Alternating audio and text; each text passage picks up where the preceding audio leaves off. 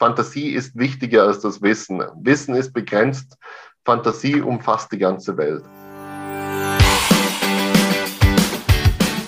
Hallo und herzlich willkommen zum Mach dein Ding Podcast.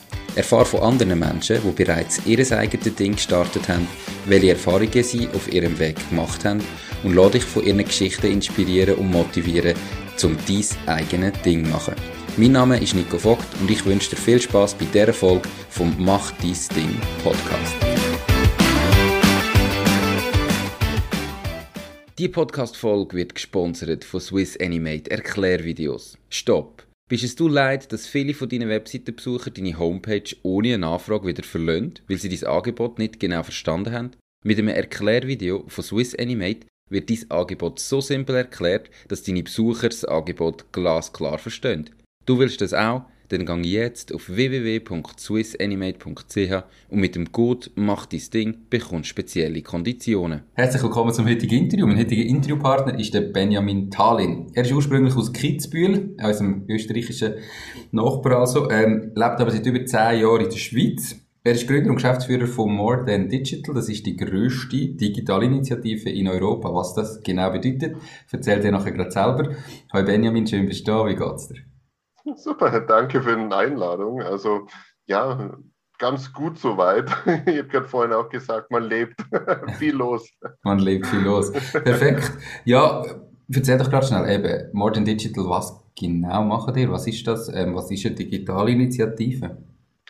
ähm, ist ein breiter Begriff und das habe ich selber erst einmal auch verstehen müssen, was das bedeutet, weil anfangs war es nur ein Frustprojekt, wo ich gesagt habe, ich habe einfach keine Lust mehr auf dieses ganze Marketing bla hier und irgendwelche Innovationsgedöns überall mit allen Marketingbegriffen um sich werfen äh, und habe einfach damals begonnen, Wissen zu teilen. Und die Plattform ist dann vor drei Jahren, also vor vier Jahren hat der Blog gestartet, wo ich selber war. Die Plattform ist vor drei Jahren gekommen und ist eigentlich jetzt mit ja, 1,7 Millionen Entscheidungsträgern, was mir helfen, zur größten Plattform und Digitalinitiative worden. Digitalinitiative ist ein bisschen ein breiter Begriff. Äh, wir haben es auch so gewählt, weil es halt einfach schwierig ist, das zu fassen. Im Endeffekt, diese Plattform ist sowas wie ein kleines Wikipedia für Business, das kann man so sehen, aber wir selber sind ja auch dafür, dass wir ähm, Unternehmen in die Zukunft helfen. Also wir machen Wirtschaftsförderungsthemen, wir setzen uns für Bildungsthemen ein. Ähm, deswegen die Initiative ist daraus dann geboren, weil das eigentlich der beste Begriff war, um uns zu definieren. Okay, perfekt. Ähm, jetzt hast du gesagt, eben vor drei Jahren Plattform gestartet und heute 1,7 Millionen Entscheidungsträger.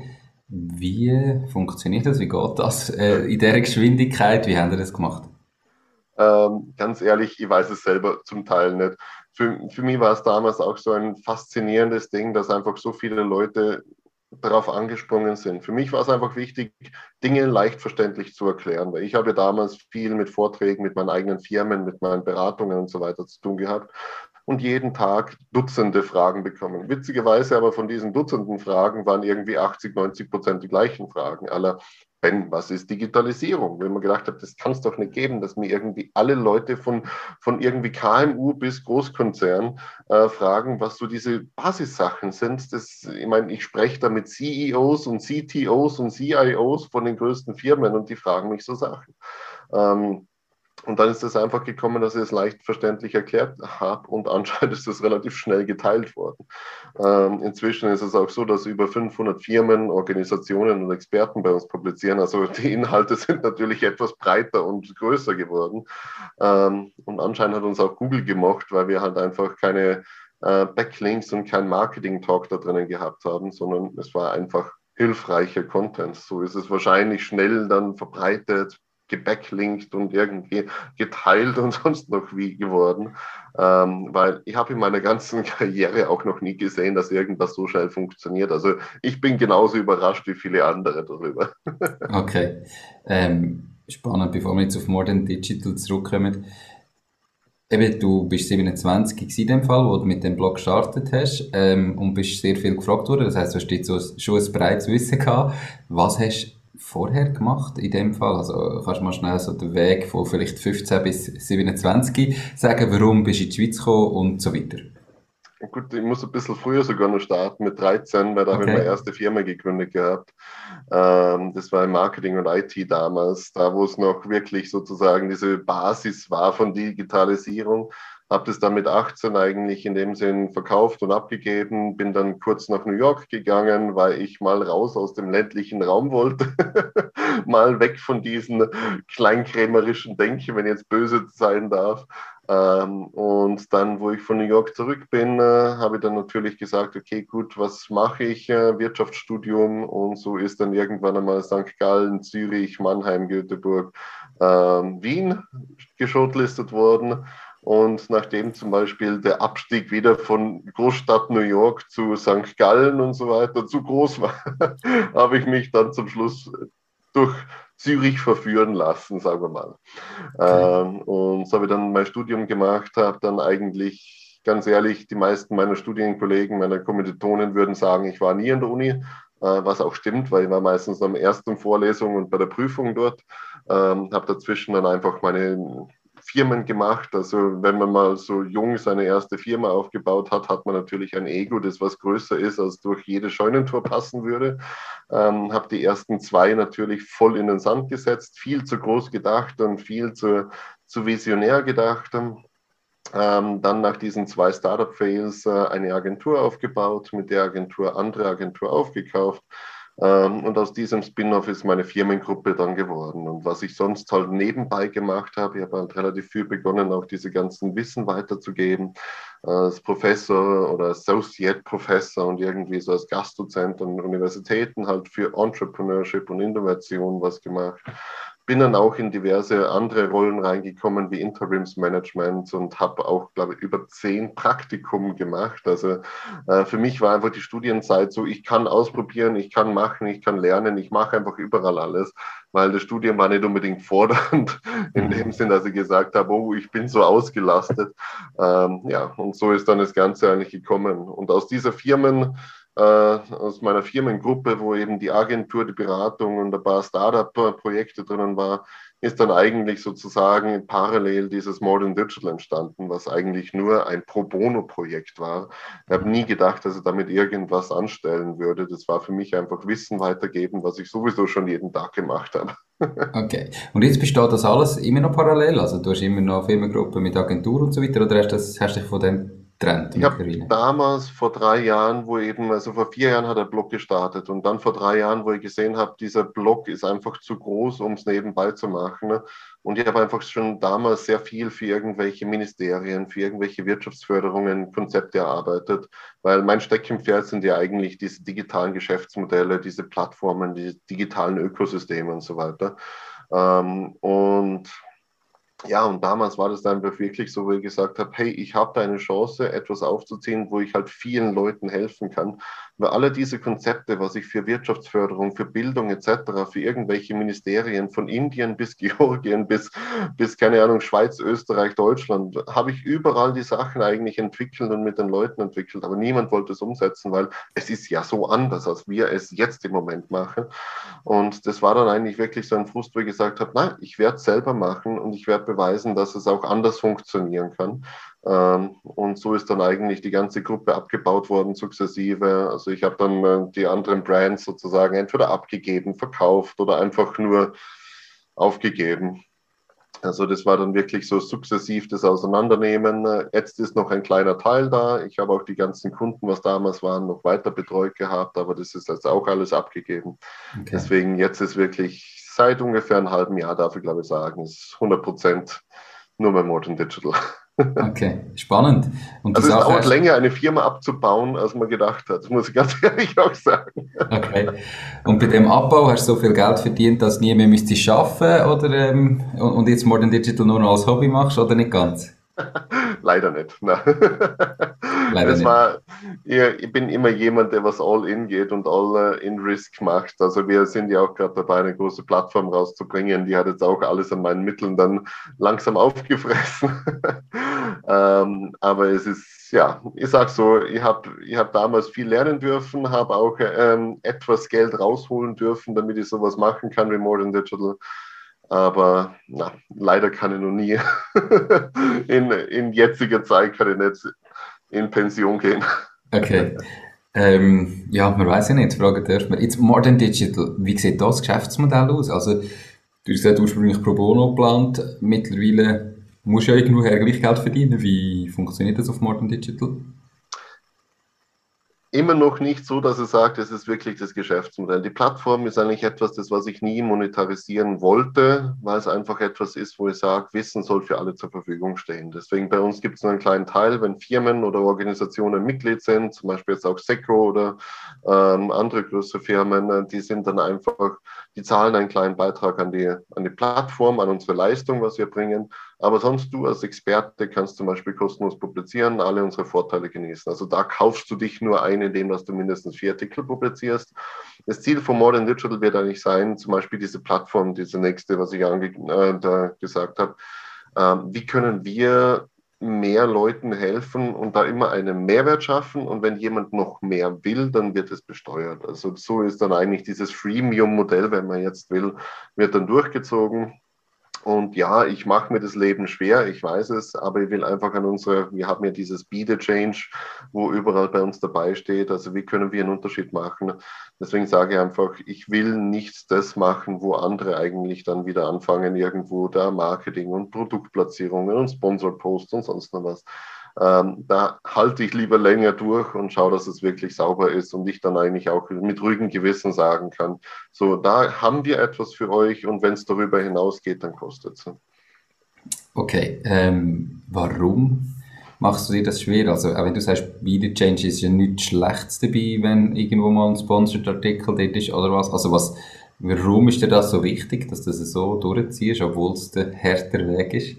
Ich meine, mit 1,7 Millionen Entscheidungsträgern hast du ja, glaube ich, jetzt eigentlich eine, eine Anzahl, die du könntest vermarkten und wird sicher auch Geld dabei rumkommen. Ja, klar. Aber im Endeffekt ist es ja so, der Vertrauen, den was viele bei uns haben. Und eine Frau hat es einmal wirklich schön gesagt. Sie hat gesagt, sie hat inzwischen auch bei NZZ oder FAZ und so weiter hat sie das Problem, dass überall mal dieses Sponsor-Content kommt. Und sie langsam nicht mehr weiß, was eigentlich wirklich richtig ist und was dann irgendwo Marketing-Talk ist. Ähm, und Modern Digital habe ich damals begonnen, weil einfach so viel Marketing-Bullshit, Entschuldigung für den Ausdruck, äh, herum war, wo ich gesagt habe, ich will es bewusst anders machen. Ähm, und das ist eigentlich so unser Kern schon fast. Deswegen sage ich, ich will das nicht machen, deswegen findest du auch bei uns keine Bannerwerbung oder sonst noch was. Es soll eigentlich dieses Wissen nach außen kommen. Deswegen äh, auch ganz ehrlich gesprochen, Medienindustrie ist nicht so interessant zum Schluss. Ähm, deswegen gehe ich dann lieber mit Modern Digital in Sachen rein, wo können wir weiterhelfen, wo können wir einfach diese Masse an Leuten, an Firmen, an Experten nutzen, um einfach einen größeren Mehrwert zu schaffen für Wirtschaftsförderungsprojekte, für Bildungsprojekte, ähm, wo es einfach wirklich ist, wir können immer irgendwo einen kleinen Teil haben und dieser kleine Teil in der Masse macht natürlich auch dann etwas aus.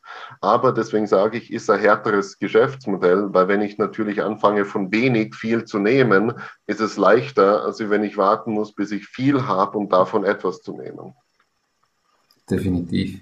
Was ist denn aktuell gerade die größte Challenge? Also, was, du hast, wir haben heute Morgen noch schnell geschrieben, ob der Termin noch passt. Dann hast du gesagt, ja, der Kalender ist der Heilig neben dem ganzen Workload, den du sonst nebendran hast. Ähm, was, was ist so die grosse Challenge? Wie sieht ein Tag von dir aus? Was machst du ganz konkret heute?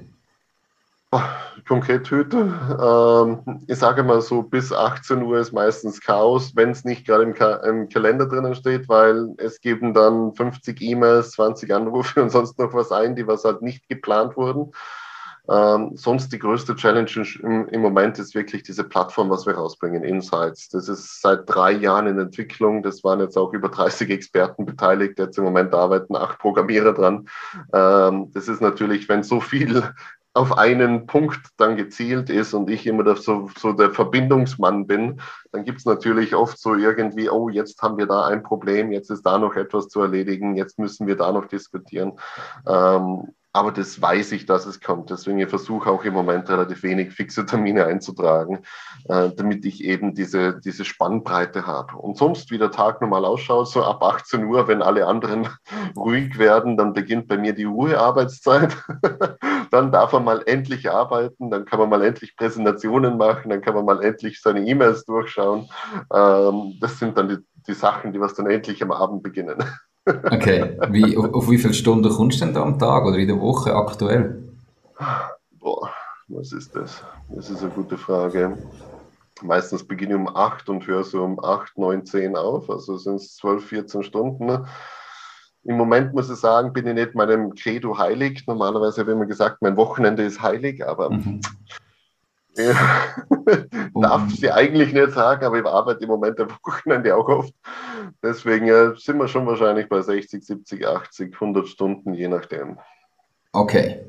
Ähm, warum? Also was ist das, was dich antreibt? Oder? Ich meine, du hast gesagt, du hast vorher schon andere Sachen gehabt, die auch funktioniert haben. Du hast eine Firma gehabt, äh, die hast dann langsam wieder abgebaut.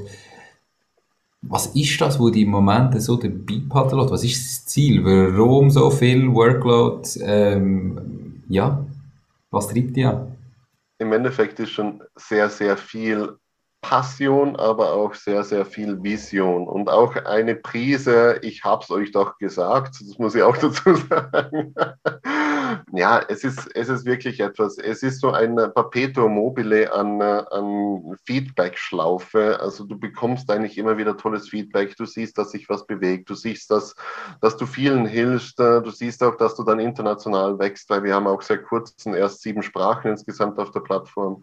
Ähm, das sind natürlich Dinge, die was da dann wieder Energie geben. Natürlich gibt es auch die Energierauber, natürlich gibt es die Sachen mit Buchhaltung und Admin-Sachen, da kannst du mich fertig machen bis zum Burnout. Ähm, die was natürlich nicht toll sind. Aber für mich ist es einfach immer, ich will Dinge verändern. Ähm, ich war schon so ein anstrengendes Kind, also meine arme Mutter kann ich wirklich sagen. Ähm, für mich war es immer nicht so, jemand hat mir was gesagt und es passt, sondern für mich war es, jemand hat mir was gesagt und ich habe zuerst mal rausfinden müssen, passt es überhaupt oder gibt es nicht eine bessere Lösung? Und äh, Modern Digital hat mir jetzt einfach diese Möglichkeit gegeben, wirklich einmal Dinge neu zu denken, die was vorher unmöglich waren. Wissen zu teilen in Massen. Ähm, ist einfach schwierig, normal, und das den Leuten zugänglich zu machen. Oder auch diese äh, Plattform Insights, was wir rausbringen. So etwas kann man nur machen, wenn man einfach eine gewisse Größe hat, wenn es einfach interessant genug ist, dass man das auch über die Grenzen hinweg tragen kann und und und. Also es sind diverse Themen, wo er einfach sagt, da kann man mal wirklich Plattformen, digitale Ökosysteme mal live ausprobieren, mal vorzeigen. Das ist so, so wie ein Sandkasten. Für mich ist schon fast wie ein Spiel, wo ich sagen kann, äh, wie kann ich was aufbauen, das was eigentlich sonst, wo jeder immer sagt, und vielleicht ist das eben, wo ich das, das ich habe es euch doch gesagt, ähm, wenn wir gesagt haben, es geht. Man muss es nur machen. Ne? Mhm. Und dieses, ja, es war auch, es war auch oft so, wenn man mit größeren Visionen hingeht, dann wird man schneller mal als Traumtänzer, als irgendwie als unrealistisch und sonst noch was hingestellt. Das gibt einem natürlich auch dann Antrieb, wo man sagt, ja, ich will beweisen, dass ich kein Verrückter bin, der was irgendwelche utopischen Visionen umsetzen will, sondern dass es möglich ist. Das sind auch so Treiber, die was dir dann immer wieder mal einen Ansporn geben. Weil zum Beispiel vor, vor dreiviertel Jahr äh, hat mir jemand gesagt, ja, Modern Digital funktioniert nur im Dachraum. Wir sind ja super stark im Dachraum. Wir erreichen ja über eine Million äh, allein im Dachraum. Äh, über die Grenzen hinweg wird es niemals funktionieren. Und bumm, zack, war mein Ding da, okay, gut, jetzt mache ich mal sieben Sprachen und jetzt zeige ich euch, dass es funktioniert. Ähm, deswegen, bei mir muss man auch aufpassen, wenn man sagt, geht nicht. okay, also wenn man will, dass du irgendwas machst, dann muss man sagen, Benjamin, das schaffst du nie und dann zeigst du es. So ungefähr, das ist so diese Challenge, die was ich dann immer sage. Vielleicht wieder Barney von How I Met Your Mother, Challenge accepted.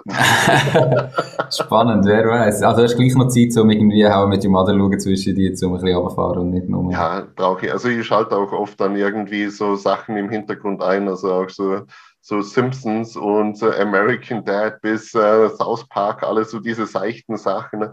Ähm, wenn es dann irgendwas ist, dann muss ich was im Hintergrund haben, wenn ich irgendwo nur E-Mails abarbeite. Okay, spannend.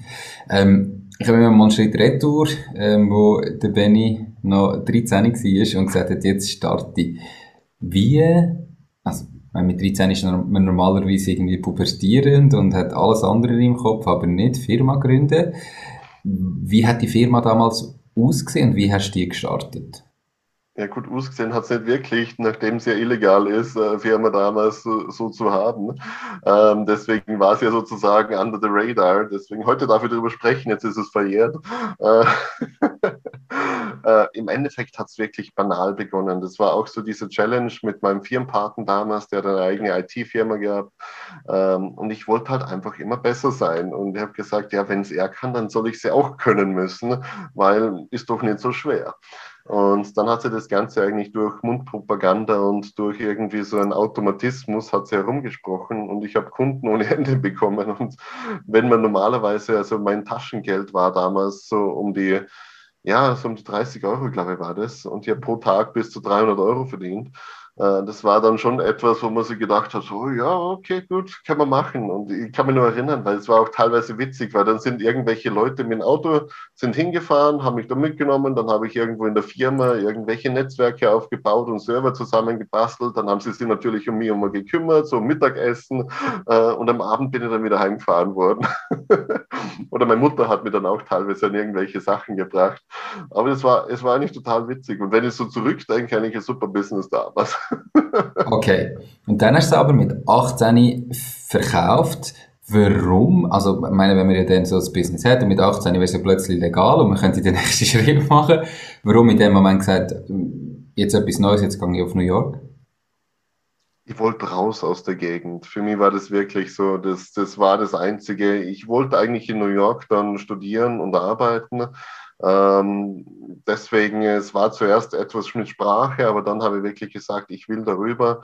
Und ich habe die Firma nicht per se gegründet gehabt. Deswegen mit 18 war dann wirklich auch die Entscheidung, ähm, was mache ich damit? Und so habe ich dann eigentlich meinen Kundenstamm verkauft äh, und bin dann einfach sozusagen in ein Sabbatical Year reingegangen, wo ich dann einfach mal Spaß gehabt habe und habe einfach gedacht, wohin will ich? Weil damals war es auch nicht sicher, ob ich das weitermachen wollte. Ich habe auch damals sehr viel in der Gamer-Szene äh, verbracht. Also ich war sogar noch relativ okay, gut mit unserem Team, waren wir unterwegs. Wir waren, glaube ich, Nummer fünf in Europa. Ähm, und für mich war irgendwie Computer so Heiligtum, wo ich immer gesagt habe, das ist etwas, das was ich privat mache. Das will ich nie beruflich machen. Was jetzt irgendwie witzig ist, wenn ich jetzt gerade auf Modern Digital zurückschaue. Aber mein, mein 18-jähriges Ich hat damals gesagt, so ich mache nichts mehr mit IT, das ist meine, meine Privatdomäne, das ist mein Hobby, das mache ich nicht zum Beruf. Als Beruf will ich was anderes machen. Und so bin ich dann einfach so in einer Erfindungsphase gewesen zwischen Medizin, Chemie, Physik, ähm, Psychologie war sogar noch auf dem Tisch. Also es waren dann viele. Und dann irgendwann einmal war es für mich, eigentlich durch einen Zufall in New York drüben, dass ich gesagt habe, okay, gut, jetzt Wirtschaft studieren. Weil meine Mutter hat mir auch immer groß gesagt, ja, studieren noch, die ganze Zeit irgendwie Firmen machen ist halt nichts, dann hast du wenigstens ein Backup und ich so, okay, gut, dann machen wir doch ein Studium. Okay, hat, hat sie nicht gesagt, Benjamin, du kannst sicher nicht studieren, das schaffst du nie, das gesagt hast, jetzt erst recht, sondern im Gegenteil. Das haben mir die Lehrer damals gesagt. Also ich als äh, bekennender Legastheniker bin jetzt nicht unbedingt jemand, der was sozusagen mit Sprachen auf gutem Fuß ist, ähm, sondern für mich war es immer so, jeder Lehrer hat mir gesagt, du wirst niemals in den höheren Schulen. Das Witzige war, ich war in einer Wirtschaftsschule ähm, in Österreich und sie haben mir gesagt, du wirst auch niemals in der Wirtschaft Fuß fassen können. Ähm, Habe ich auch immer witzig gefunden. okay. Spannend. Also mein Leben lang habe ich immer an, an, irgendwelchen Stereotypen kämpfen müssen. Vielleicht ist es auch deswegen so, dass es dieses Ich zeig's euch. Ja. Okay. ähm, du hast von 13 bis 18, wenn du sagst, anstatt 30 Euro Taschengeld 300 Euro, bis zu 300 Euro am Tag verdient und nachher dann äh, den Kundenstamm verkauft. Also wahrscheinlich für einen 18-Jährigen deutlich oder in, in dieser Jugendzeit viel mehr Geld gehabt wie alle anderen. Was hast du mit dem Geld gemacht? Einfach den Porsche gekauft und äh, umgerührt? Oder was hat dir das gelehrt, dass du so jung viel Geld hast? Macht, gibt ja viele Negativbeispiele. Fußballer, die viel zu jung zu viel Geld haben und überhaupt nicht damit umgehen. Wie bist du damit umgegangen? Ich habe wortwörtlich alles gespart. Also für mich war es wirklich, äh, meine Mutter hat auch immer so lachen müssen, weil sie hat mir dann teilweise für Ausflüge dann irgendwie noch 10 Euro mitgegeben und ich bin mit den 10 Euro wieder zurück heimgekommen, weil ähm, ich habe ja mein Pausenbrot mitgehabt, äh, also ich habe ja nichts zum Essen kaufen müssen. Ähm, und warum soll ich jetzt diese 10 Euro ausgeben, wenn ich es nicht brauche? Also für mich war das dann damals so etwas, ich kann sparen für irgendwas, was ich dann wollte. Ähm, also ich war dann schon sehr jung auch. Also meine Mutter hat mir das auch mal erzählt gehabt, anscheinend habe ich schon mit vier, fünf Jahren, wenn sie mir irgendwas gegeben hat, andere Kinder sind dann irgendwo hingegangen, haben das ganze Zeug verprasst und ich habe alles wieder mit nach Hause gebracht, wo es noch die Schilling gegeben hat. Ähm, also anscheinend war ich immer schon so einer, der was abgewogen hat.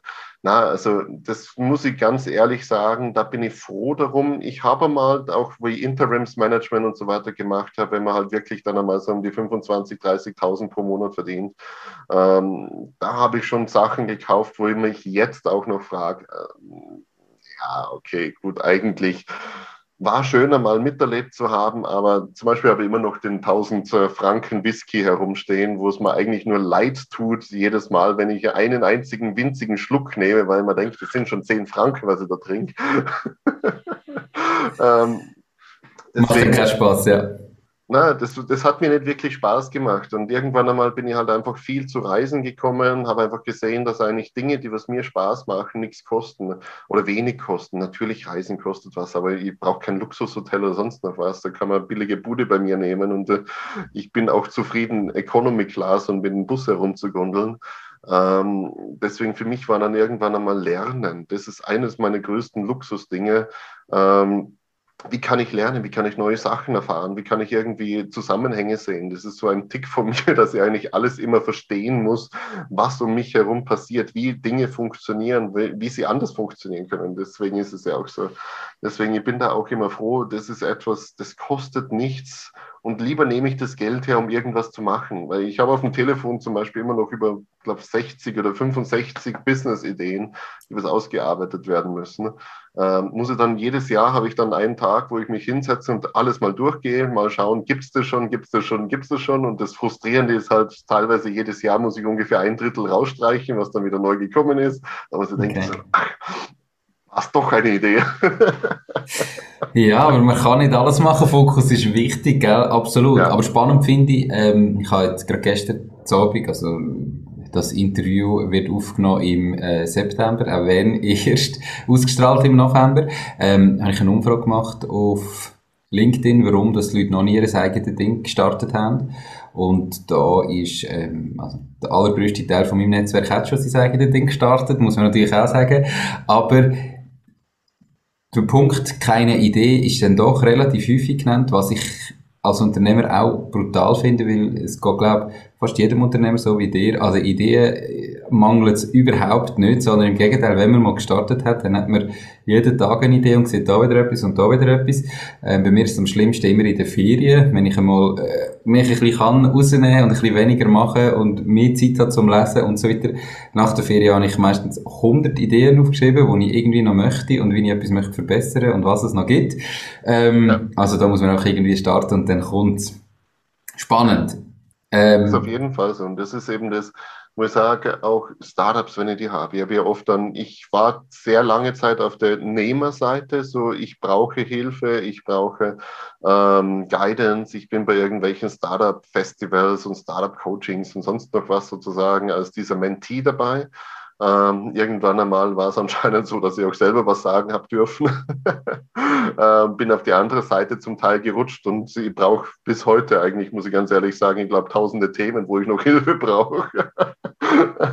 Aber was so spannend ist bei Startups, ist auch oft dieses, ich habe eine Idee und ich muss die Idee schützen. Und ich sage immer ganz ehrlich, ich habe tausende Ideen. Du musst nicht die Idee schützen, sondern du musst, wenn, dann so weit sein, diese Idee umzusetzen, weil das ist das Einzige, wo du dich absetzen kannst. Weil wahrscheinlich habe ich die Idee, was ihr gehabt habt, auch schon gehabt. Äh, der Unterschied zwischen mir und dir ist, du setzt es um. Absolut. Habe ich, ähm, der Nicolas Henny, Gründer von Nikin, ist ja der Schweizer ja. Brand, der einen Baum pflanzt. Ähm, und mit dem habe ich schon zwei Interviews gehabt im Podcast. Ähm, falls ihr die hören wollt, unbedingt einfach suchen auf der Webseite. Und im, das Lieblingszitat ist ähm, von ihm gewesen, it's not about the idea, it's about the execution. Also einfach, ähm, wo ich voll dabei bin, es gibt so viele super Ideen da, die nie umgesetzt werden oder eine gute Idee, die schlecht umgesetzt wird, ist schlechter wie eine schlechte Idee, die gut umgesetzt wird. Also am Schluss, ähm, Ideen gibt's genug. Wichtig ist, dass man es macht und dann wie dass man es macht. Und ähm, wahrscheinlich haben schon andere Leute ähnliche Ideen gehabt, wie zum Beispiel jetzt eben der Nikolas mit Nikin, aber er hat es einfach besser umgesetzt und macht daraus ein riesen Business wo die meisten anderen halt irgendwie zu früh wieder aufhören. Ähm, definitiv. Ich möchte mal äh, wieder einen Weg zurückfinden zu deiner Story. Ähm, du hast gesagt, nachher hast du während dem Studium in der Schweiz zwei Startups gegründet, wo beide schön mit Vollgas an die Wand gefahren hast. Kannst du mal sagen, was denn da Ideen sind? Also wie hat die in deinem Kopf das Geschäftsmodell, also die Vision ausgesehen? Und warum sind die gegen die Wand gefahren? Was hast du falsch gemacht? Äh, gut, es sind eigentlich zwei Plattformen gewesen. Die eine habe ich relativ schnell aufgegeben gehabt, äh, bei der anderen habe ich doch relativ lange rangebissen gehabt, weil es bis heute eigentlich noch eine gute Idee war. Ähm, Im Endeffekt das zweite, das größere, das erste können wir mal so ein bisschen vorlassen, aber das zweite, das größere, wo ich dann wirklich ich glaube, über eineinhalb Jahre lang da versucht habe, das aufzubauen, war eigentlich darum, wie kann man Terminverwaltung zentralisieren, dass du eigentlich wirklich sagen kannst, von Erinnerungen, von Coiffeurbesuch bis zum Autoreifen wechseln, bis zum Terminmanagement von, von Ärzten und sonst noch was, wie kann man das eigentlich auf eine Plattform zusammenbringen? Also wirklich eine Plattform für alle deine Termine. Ähm, und woran es gescheitert hat, ist einfach, boah, es gibt viele Themen. Es ist Team, ich habe nie den richtigen Co-Founder gefunden. Das war wirklich ein großes Problem, weil einfach das, das Tool an sich schon so groß war.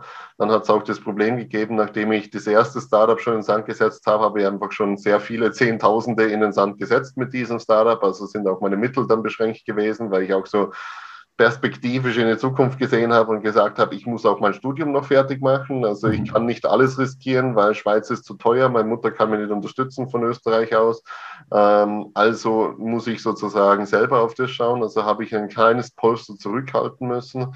Ähm, und so sind einfach die Mittel dann ausgelaufen, ne? weil kein Prototyp, kein Geld, kein Geld, kein Prototyp.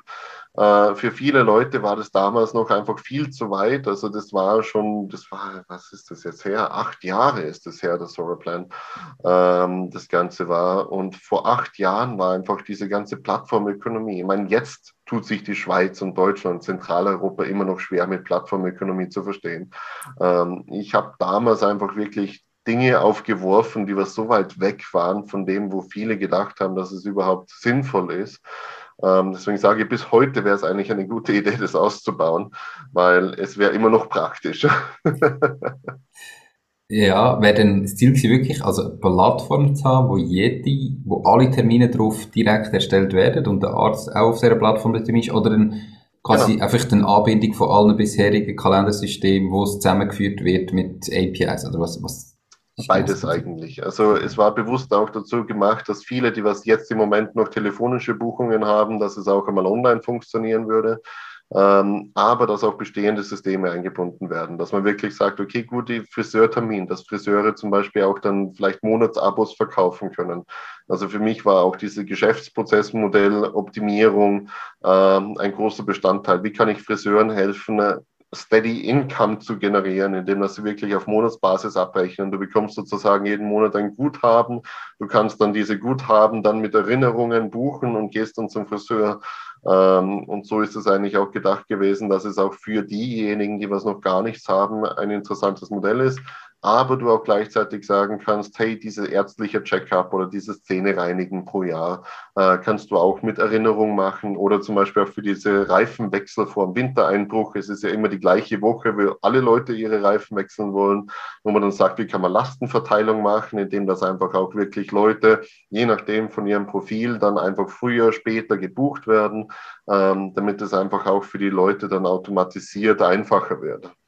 Die Podcast-Episode wird gesponsert von Knows, knows.com, der Schweizer Marktplatz für jeden Auftrag. Du findest auf knows.com einfach, sicher und zu einem fairen Preis für jede Aufgabe Menschen, die dich im privaten oder beruflichen Alltag unterstützen können.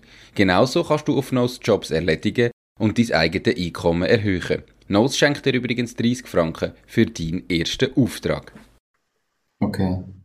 Spannendes Projekt, ja. Aber eben, ähm, da haben wir es wieder. Die Idee allein längt nicht, sondern am Schluss muss man es irgendwie noch können umsetzen. Ja. Ähm, dann hast du dort Kapitalgeber gesucht, Investoren, und die einfach nicht gefunden.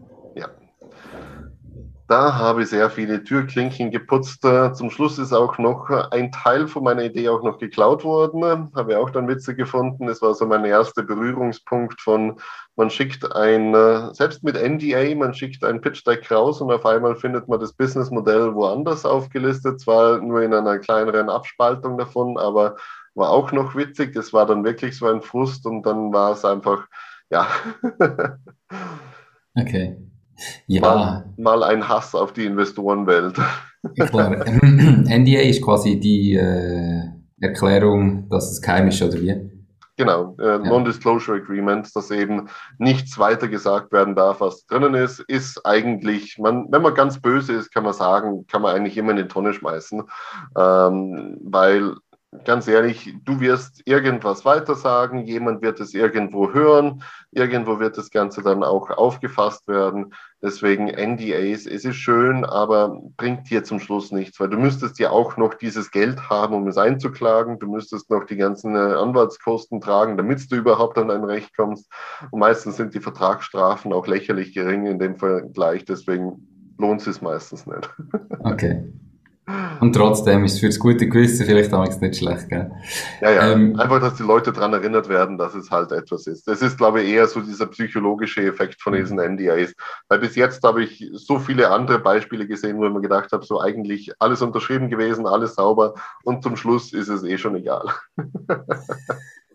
Der psychologische Effekt ist doch erst recht, wenn ich etwas nicht darf sagen, dann erzähle ich es umso mehr, oder nicht? Gut, klar, in der Investorenwelt bist du in einer anderen Gruppe und so weiter, aber im Normalfall, wenn jemand sagt, hey, das darfst du aber niemandem sagen, dann ist das der Moment, wo es, ah, okay, jetzt weiß ich so, etwas, das muss ich weiter hm. erzählen. Aber ich sag's nur dir. ja, genau. Nur, nur, dass du, gell, das darfst du aber niemandem sagen. Weißt, ich, also, so entstehen Gerüchte und so macht es am schnellsten ja. die Runde. Wenn man sagt, sag's allen, dann sagt man es niemandem. Wenn man sagt, sag's niemandem, dann sagt man es allen. Ähm, spannend. Du, deine Karriere war ja Achterbahnfahrt mit Auf und Ab. Was ist bis jetzt der schlimmste Moment in dieser unternehmerischen Karriere? Gibt einige schlimme Momente, aber im Endeffekt wirklich, das war damals bis, ans, äh, bis an die Grenze habe ich alles getragen da hat es einmal ein Klumpenrisiko gegeben. Dann habe ich eigentlich diese Agentur damals ja in Konkurs schicken müssen. Äh, war auch noch persönlich für die Kredite da drinnen verantwortlich. Also das waren schon auch noch Themen, wo ich mir gedacht habe, so, oh scheiße, wie dumm bin ich eigentlich, zuerst eine AG haben und dann noch persönlich unterschreiben.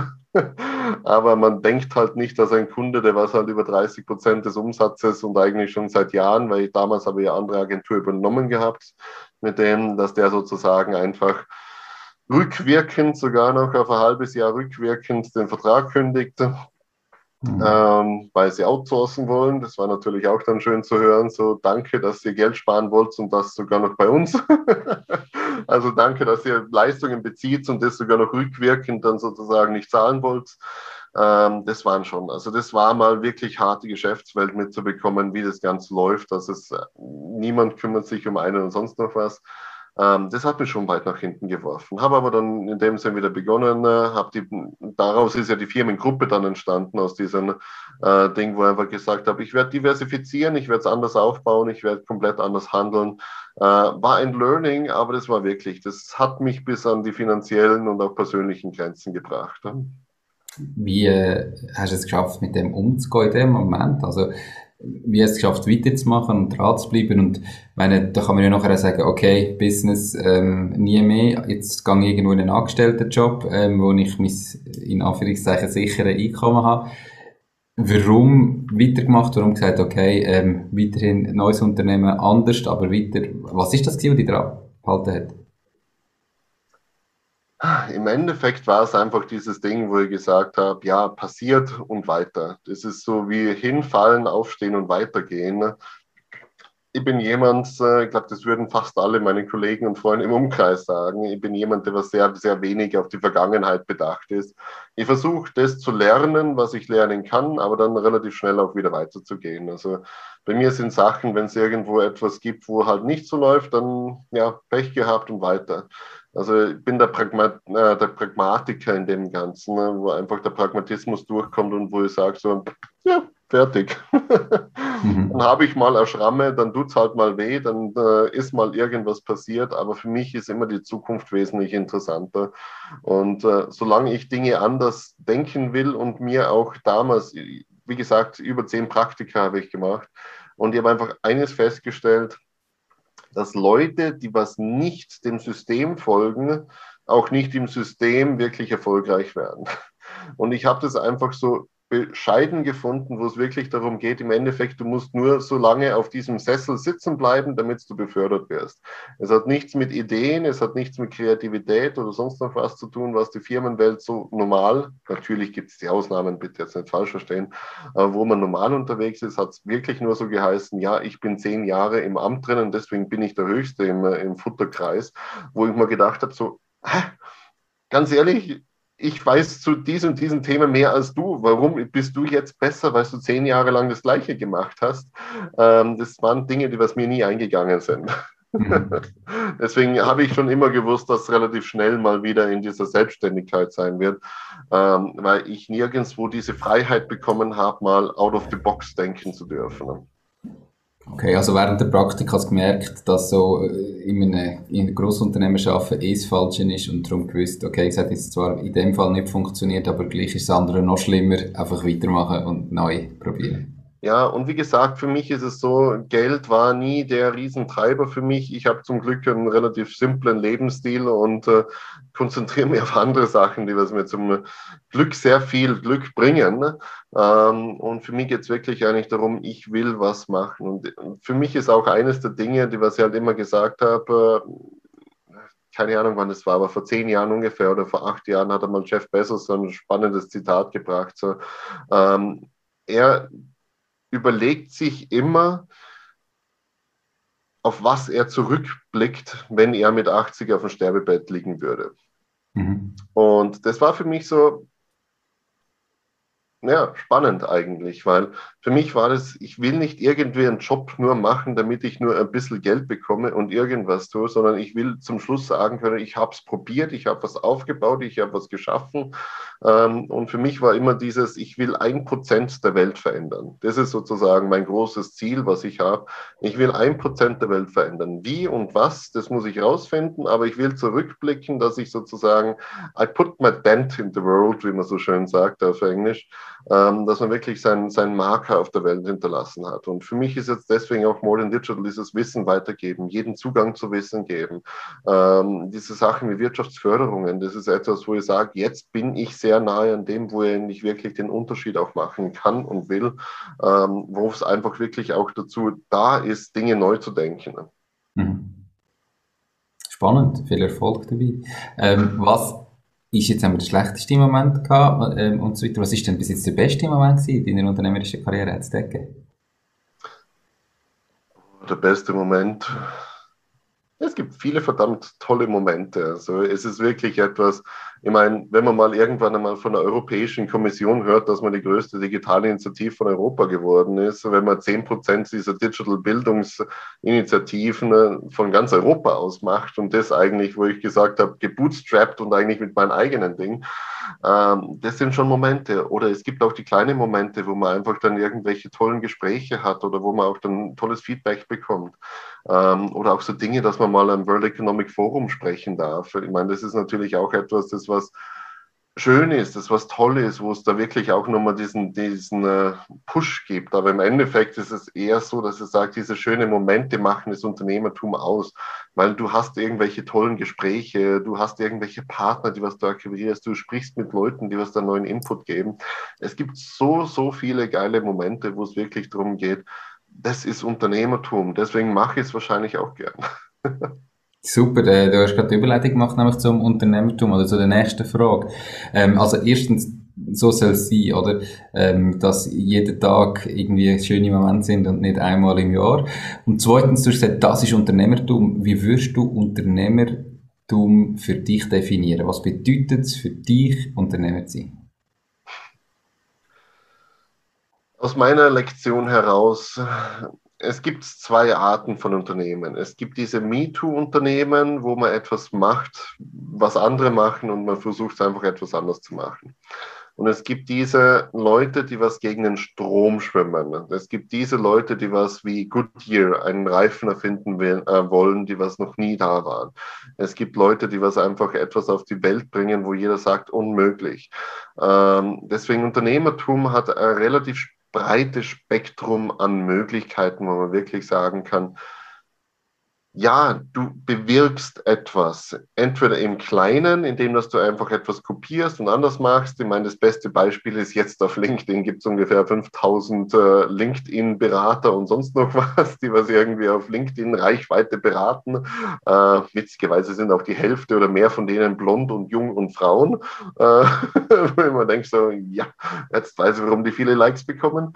Ähm, oder man versucht halt wirklich gegen den Strom zu schwimmen und etwas komplett zu verändern. Und das ist natürlich, Unternehmertum heißt zum Schluss für mich eigentlich, so wie das Wort eigentlich wirklich, ähm, etwas unternehmen, etwas machen, ne, wo andere vielleicht nicht machen. Ne. Okay. Spannend, aber man könnte ja jetzt auch sagen, gut, ihr habt selber auch nur gesagt, ja, ich mache wieder einen Reifen und ich mache ihn halt besser oder ich probiere es besser zu machen. Also es ist ja noch Gratwanderung zwischen, ab wenn ist etwas jetzt ganz neu und ab wenn ist etwas nur ein Klar, deswegen sage ich, es ist auch mhm. etwas, äh, es gibt das breite Spektrum und diesen, in diesem Spektrum wird auch immer jeder sein. Ähm, es gibt natürlich diese Sachen, wo man sagt, okay, Goodyear hat einfach diesen Gummireifen erfunden. Er hat wirklich der Erste, der was zwischen einem Stahlreifen und einem federnden Gummireifen, es war eine komplette Revolution. Es war an sich trotzdem nur ein rundes Ding, das was herumgerollt ist. Mhm. Ähm, deswegen war er auch so, dass jeder ihn ausgelacht hat, weil jeder gesagt hat, ja, es gibt ja schon diese Hartgummireifen, diese Stahl- und Holzreifen und sonst noch was. Warum willst du da was anders machen? Deswegen, es hat auch, glaube ich, so mit der wahrgenommenen Distanz vom Markt zu tun. Es gibt einfach Leute, die was, es gibt Dinge, die was sehr weit weg vom Markt sind, auch wenn sie sehr ähnlich sind. iPhone, äh, sehr ähnlich wie das Nokia und sonst noch was. Trotzdem sind sie ausgelacht worden für die Art und Weise, wie sie ein Handy gebaut haben ohne Knöpfe. Ähm, und das ist einfach etwas, wo man sagt, ja, es war einfach nicht im Kopf drinnen. Man hat etwas komplett anders gemacht als da war. Es ist mhm. zwar ähnlich, das iPhone hat Nokia und, und Ericsson und sonst noch was schon auch in Prototypen rausgebracht oder auch schon Jahre zuvor als Ganzes. Aber es war nicht bold genug und es war nicht gut genug. Deswegen, es ist immer so eine leichte Verschiebung dazwischen, weil zum Beispiel das Goodyear-Beispiel finde ich einfach toll, weil es im Endeffekt ist es immer noch das gleiche runde Reifending. Aber es hat Transport und die Art und Weise, wie Autos fahren, komplett verändert, weil die Reifen auf einmal für tausende Kilometer gehaben, äh, gehalten haben und nicht nur für Hunderte, bevor sie wieder irgendwie ausgewechselt oder irgendwie ähm, repariert werden haben müssen. Also das waren kleine Sachen, die was aber so dermaßen weit weg von diesem damaligen Denken war, weil ein Reifen hat natürlich damals einfach Hartgummi gehabt oder Stahl oder Holz. Und dann einen hohlen Reifen zu haben, wo Luft drinnen ist. Ich meine, das, was hast du geraucht? so in die Richtung. Ähm, Deswegen, es ist nur klein, aber es kann einen großen Widerstand ausführen. Und deswegen sage ich, es gibt einfach Dinge, die was wenig Widerstand ausführen. Wenn ich heute sage, ich mache mich als Berater selbstständig, wird wahrscheinlich niemand einen Widerstand sagen und sagen, oh, du bist so dumm, das macht doch niemand, Berater zu sein. Ähm, wenn ich aber jetzt zum Beispiel mit Modern Digital gesagt habe, äh, ja, ich werde mal diese Dinge verändern, wie Wissen soll gratis für alle zur Verfügung gestellt werden und das halt im Business-Kontext, also nicht Wikipedia, dann wirst du dann als der Tagträumer hingestellt. Dann wirst du der. Deswegen sage ich. Werd mal realistisch, ne? Ja, genau. Modern Digital ist ein komplett generisches Modell. Es gibt schon seit Jahren Blogs und Artikel und Magazine und sonst noch was. Das Einzige, was ich anders gemacht habe, ist nicht ähm, die Inhalte monetarisieren und die Leute für dumm verkaufen ne, mit den Inhalten. Ne? Ähm, und das war schon so eine große kognitive Dissonanz, nennt man das Ganze. Also es war schon so weit weg von den Köpfen der Leuten, dass jemand nicht Marketing macht, weil jeder hat so automatisch so, macht auch Banner rein und verkauft auch Artikelplätze. Und allein schon diese Sache, da siehst du, wie klein auch schon Dinge sein können, wo du dann relativ großen Widerstand verursachst. Okay. Also Spannend. es muss nicht die neue Rakete sein, es muss nicht SpaceX sein, mhm. sondern es können auch schon kleine Dinge die Welt verändern in einer ganz anderen Richtung. Ähm, deswegen auch zum Beispiel, jemand hat auch gesagt, ähm, er macht ein ganz neues Beratungsansatz. Er kann es sich leisten, ähm, er macht Beratung gratis. Ähm, würde jetzt auch jeder sagen, hä? Geht's dir noch? Und er hat gesagt, ja, er macht Beratung gratis. Er hilft den Firmen einfach und wenn es den Firmen besser geht, dann äh, sollen die das Gehalt für ihn bestimmen. Kann man machen, ja. Ja, und das ist einfach etwas für ihn. So viele Leute haben ihn nicht für voll genommen. Auch Firmen haben gesagt, hey, ganz ehrlich, du wirst doch nicht gratis für uns arbeiten. Ähm, er hat ein riesen Problem gehabt, weil es so weit weg war für etwas, das was eigentlich so realistisch da ist wie eine Beratung. Äh, jetzt inzwischen super erfolgreich mit dem Modell, aber ähm, es ist schon, du kannst auch mit kleinen Dingen komplett Dinge anders machen. Aber einfach jetzt auf Stundenbasis Berater zu sein, wird nicht die Welt verändern, die was die Berater haben. Ähm, aber er hat ein komplett neues Modell ausprobiert. Das war wirklich, er war Unternehmer. okay. Spannend, perfekt. Merci für die Ausführungen. Wenn du jetzt heute nochmal müsstest starten, ich sage jetzt äh, heute mit dem Wissen, was du hast, Business neu machen, was sind so die grössten Sachen, die du anders würdest machen? Vielleicht jetzt nicht konkret aufs Businessmodell, sondern so, dass jeder, der zulässt, etwas mitnehmen kann. Wesentlich früher mehr Zeit aufwenden für das Team, fürs Team aufbauen.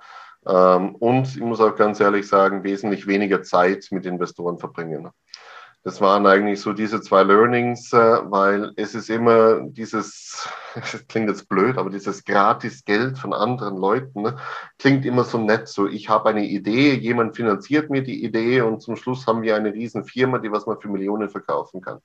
Kann interessant sein, aber ich habe einfach durch diese ganzen Dinge war ich immer sehr kritisch auch Investoren gegenüber und habe einfach dann wesentlich mehr dann in diese Welt rein lernen dürfen, was für Entschuldigung, dass ich so direkt ausdrücke, aber was für Scheiße da eigentlich teilweise abläuft und welche Tricks da angewandt werden, um Founder rauszukicken, um ihre Firmen äh, hostile zu übernehmen und sonstige Dinge und wie du auch eigentlich in eine komplett andere Schlaufe rein willst. Europa hat auch ein sehr, sehr bedenkliches Modell, wie Finanzierung funktioniert, weil da ist der Investor nicht so, lass uns gemeinsam groß werden, sondern die wollen dich eigentlich nur nach unten drücken. Das habe ich auch festgestellt. Deswegen jetzt im Moment würde ich auch jemanden raten, nicht in Europa wirklich nach Geld zu suchen. ähm, weil es ist einfach dieses Denken so, ich will deine Firma so klein wie möglich machen, ich will dich so klein wie möglich machen. Ähm, du fühlst dich einfach die ganze Zeit nur, als ob du jemanden hinterherrennen würdest, der was sich eigentlich nie ähm, wirklich anerkannt. Deswegen muss ich ganz ehrlich sagen, das habe ich sehr, sehr viel Zeit verbracht und sehr viel Zeit verschwendet mit dieser Suche. Hätte ich das damals in das Team investiert, wäre es wahrscheinlich jetzt ganz anders und ganz leicht in einer gewissen Sache. Deswegen, das ist etwas, da muss ich einfach aus meinen eigenen Fehlern lernen. Ähm, zweitens, wo ich sagen würde, na gut, das würde ich nicht einmal ändern, sondern das Problem ist, teilweise kann man sagen, denk für dich selbst und schau, dass du deiner eigenen Vision stark nachgehst. Das ist mhm. natürlich wenn die kognitive Dissonanz groß ist. Also wenn es wirklich einen riesen Unterschied zu dem gibt, was die Leute erwarten und wo du unterwegs bist. Dann ist es natürlich sehr, sehr schnell, dass du sehr viele Kritiker hast, die was sehr, sehr viel an dir auszusetzen haben und die sehr, sehr viel an dem, wie du Sachen machst, ähm, vernichten wollen. Ich drücke es mal wirklich böse aus. Ähm, und das Problem ist einfach, du musst dann wirklich entscheiden, von wem willst du solches Feedback erhalten. Wer gibt dir wirklich ehrliches Feedback? Und das ist eines der schwierigsten Sachen, Leute zu finden, die dir ehrliches Feedback geben. Und wer will dich einfach nur sozusagen verunsichern oder wer will einfach nur sozusagen dich vernichten in dem Ganzen. Und das ist eigentlich auch etwas, wo ich sage, am Anfang wirklich mit den Leuten umgeben, die was dir ehrliches Feedback geben. Nicht die Ja-Sager, das sind die zweitschlimmste Klasse, die dir was immer sagen, ah, du bist toll, du machst es super und sonst noch was, weil du machst auch Dinge schlecht aber du brauchst das Feedback. Und das ist etwas, wenn du anfängst, du brauchst einfach jemanden, der was dir auch dieses Feedback geben kann, aber der was auch versteht, was du fort hast, weil sonst wird er dir immer Feedback geben für diese eine Seite, was sie erwarten und nicht für die andere Seite, was du verändern willst. Mhm. Okay, spannend. Ähm, gut, super. Ähm, jetzt kommen wir noch zu der vorbereiteten Frage. Gell? Hast du ein Lieblingszitat und falls ja, warum genau das? äh, habe lang suchen müssen, muss ich ganz ehrlich sagen. Ähm, aber im Endeffekt habe ich das vom Einstein, ich muss es gerade davor lesen, dass Fantasie ist wichtiger als das Wissen. Wissen ist begrenzt, Fantasie umfasst die ganze Welt. Und das ist eigentlich einer meiner Lieblingszitate, wenn ich es so nehme. Es hat mir immer, eigentlich hat es meine Mutter damals einmal äh, mir geschickt und das hat mir immer einfach bewegt, weil ich wirklich gedacht habe, so Wissen ist eigentlich nur das, das was in der Vergangenheit aufgeschrieben worden ist. Fantasie ist das, was du aus der Zukunft machst. Und ich bin eben immer so einer, so ich will Dinge verändern. Also Wissen ist so diese Vergangenheit. Es ist toll, dieses Wissen zu haben. Ähm, aber die Fantasie kreiert sozusagen die Zukunft, wo wir hinwollen. Und deswegen ist es eigentlich ein Zitat, das was sehr viel für mich auch spricht oder für, für meine Einstellung, wo ich sage, so, wenn, dann muss die Zukunft kreiert werden und da ist es noch Fantasie.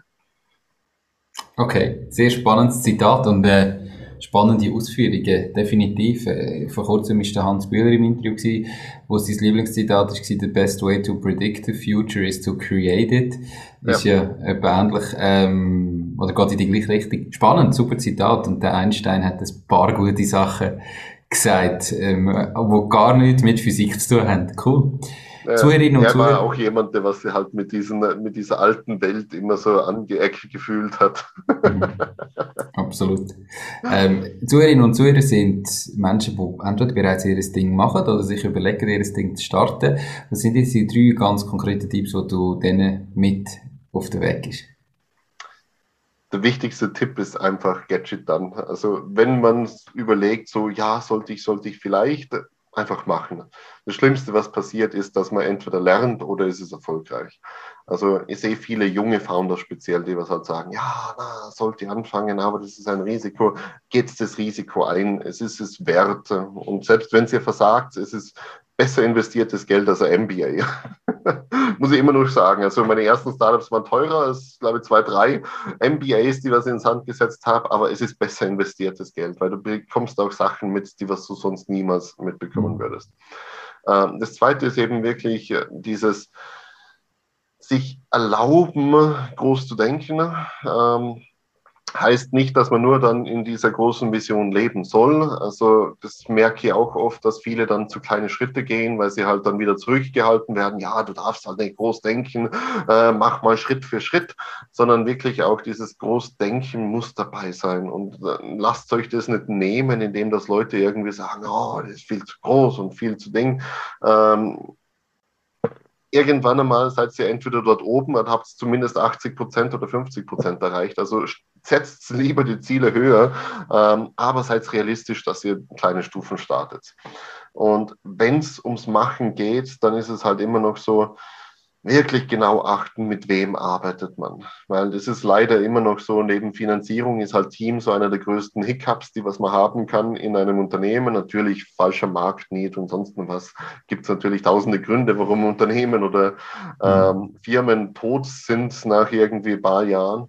Ähm, aber im Endeffekt ist es schon, schaut, dass das Team, mit dem ihr da seid, dass es halt schon gut ist. Und es dauert und es wirklich so etwas, ähm, ein guter Kollege von mir hat gesagt, wähl das Team aus, wie du eigentlich Investoren pitcht.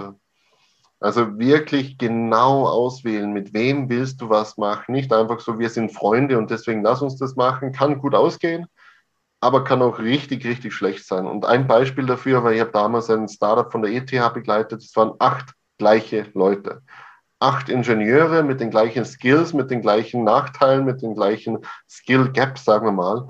Ähm, sie waren Freunde, sie waren gut, sie haben technisch das alles gekonnt, aber die Firma hätte niemals starten können. Bei denen hat die Finanzexpertise gefehlt, sie haben das betriebswirtschaftliche Wissen nicht gehabt, keinen für Marketing. Es waren vier Tech-Leute. Und das war's. Deswegen sage ich, Team, da muss man wirklich kritisch sein. Und auch wenn man sagt, ja, wir sind ein Top-Team, wir sind vier Ingenieure, ist kein Top-Team. Mhm. Deswegen da wirklich darauf achten, welche Kompetenzen brauchst du und welche kannst du vielleicht einkaufen, welche musst du nicht unbedingt am Anfang haben. Nicht jede Kompetenz muss sofort da sein, aber wirklich kritisch hin, äh, hinter zu fragen, wer ist da überhaupt dabei? Die besten Teams schauen an, wie, wie Steve Jobs und Wozniak. Ähm, die waren einfach der Kreative plus der Techniker. Ähm, auch bei, bei Bill Gates äh, und äh, Balmer und so weiter, die waren alle, das waren diese komplementären Profile. Dann kann man gut starten. Und das wirklich auch nicht unterschätzen, was das Team für einen Impact haben kann. Auch auf einen selber. Weil da kommst du wieder auf dieses Feedback zurück. Kann dir jemand ein Feedback geben? Weil wenn alle gleich denken, dann kannst du natürlich kein Feedback geben, äh, weil jeder gleich denkt. Mhm. Absolut. Ähm, unbedingt. Also drei, drei super Tipps auch alle jetzt nicht zum ersten Mal genannt, sondern äh, wichtig ja. und definitiv. Aber es ist wichtig, oder eben, wie du sagst, man einfach machen ist natürlich absolute Grundlage und einmal starten. Und ja. wir haben es ja vorher schon darüber gehabt, irgendwann von dort aus kommen plötzlich weitere Ideen und nochmal etwas und nochmal etwas und dann mit den richtigen Leuten kann man es wieder als richtigen Ort bringen. Perfekt. Gibt es Bücher, die du unseren Zuhörerinnen und Zuhörern kannst empfehlen dadurch, dass ich selber nie Bücher lese und mir eigentlich immer nur irgendwelche Ausschnitte von Büchern hole, äh, bin ich da, glaube ich, das schlechteste Referenzbeispiel für Bücherwissen. Ähm, ich bin halt jemand, ich lese unglaublich viel, aber für mich muss es immer konzentriert sein. Und äh, deswegen äh, liebe ich Modern Digital, muss ich auch ganz ehrlich zugeben, mhm. weil da bekomme ich immer so in kurzen äh, Artikeln eigentlich viel Wissen rübergeschoben. Deswegen liebe ich es auch selber, diese Inhalte zu lesen. Oder sonst auch sowas wie ResearchGate oder auch diese ganzen äh, ähm, diese ganzen Online-Artikel, die was man natürlich irgendwo von Business Insider bis zu anderen Plattformen findet. Also da gibt es natürlich super tolle Sachen im Internet, wo man draufgehen kann. Eines meiner Lieblingsbücher ist Wikipedia. Für mhm. jemanden, der was immer alles verstehen will, ist es natürlich ein toller Ausgangspunkt, um halt wirklich dieses Wissen zu agglomerieren. Und ja, und sonst einfach wirklich Google benutzen. Okay, das beste Buch der Welt ist Google. Ähm, spannend. Super, merci viel, viel mal. Ähm, Benjamin, wir sind am Ende vom Interview. Es ist mega spannend gewesen. Wir sind jetzt, glaube ich, auch eine gute Stunde dran. Wenn jetzt jemand sagt, Benjamin, ähm, spannend, More Than Digital, wie und wo kann man dich am besten erreichen? Gut, viele kennen mich, glaube ich, schon auch langsam von LinkedIn. Mhm. Bin der, der Nervige da und sonst einfach über die Webseite oder einfach eine E-Mail ben at moderndigital.info einfach Website ist morethandigital.info. Genau, morethandigital.info, ja. Perfekt, ja. super. Wird natürlich alles verlinkt in den Show Notes und wenn ihr auf YouTube schaut, unterhalb vom Video oder auf der Webseite www.mach-ding.ch. Ähm, Benny, merci viel, viel mal für deine Zeit. Ähm, zum Schluss, hast du alles gehört oder gibt es irgendetwas, wo du unbedingt noch loswerden willst? Oh nein, ich glaube, ich habe relativ viel gesagt. Jetzt die Leute haben eh schon genug von mir. Mensch, perfekt, super. Danke viel, viel mal, bist du da gewesen. Ganz viel Erfolg weiterhin mit More Than Digital. Ähm, ich hoffe, du erreichst das 1% von der Welt, du kannst verändern. Ich wünsche dir noch ganz einen schönen Tag und bis gleich. Danke auch für die Einladung. Mach's Danke gut, ciao. Mach's gut, ciao, Benjamin. Das war es auch schon mit dieser Podcast-Folge. Ich bedanke mich ganz herzlich fürs Zuhören. Ich würde mich außerdem extrem freuen, wenn du auf meine Webseite www.mach-dies-ding.ch wirst gehen und dich dort in mein Newsletter einträgst. Damit kann ich dich über neue Folgen und Themen, die dir helfen, dein eigenes Ding zu starten, informieren. Nochmal danke vielmals fürs Zuhören und bis zur nächsten Folge vom Mach dies Ding Podcast. In dem Sinn, alles Gute und bis dann, dein Nico.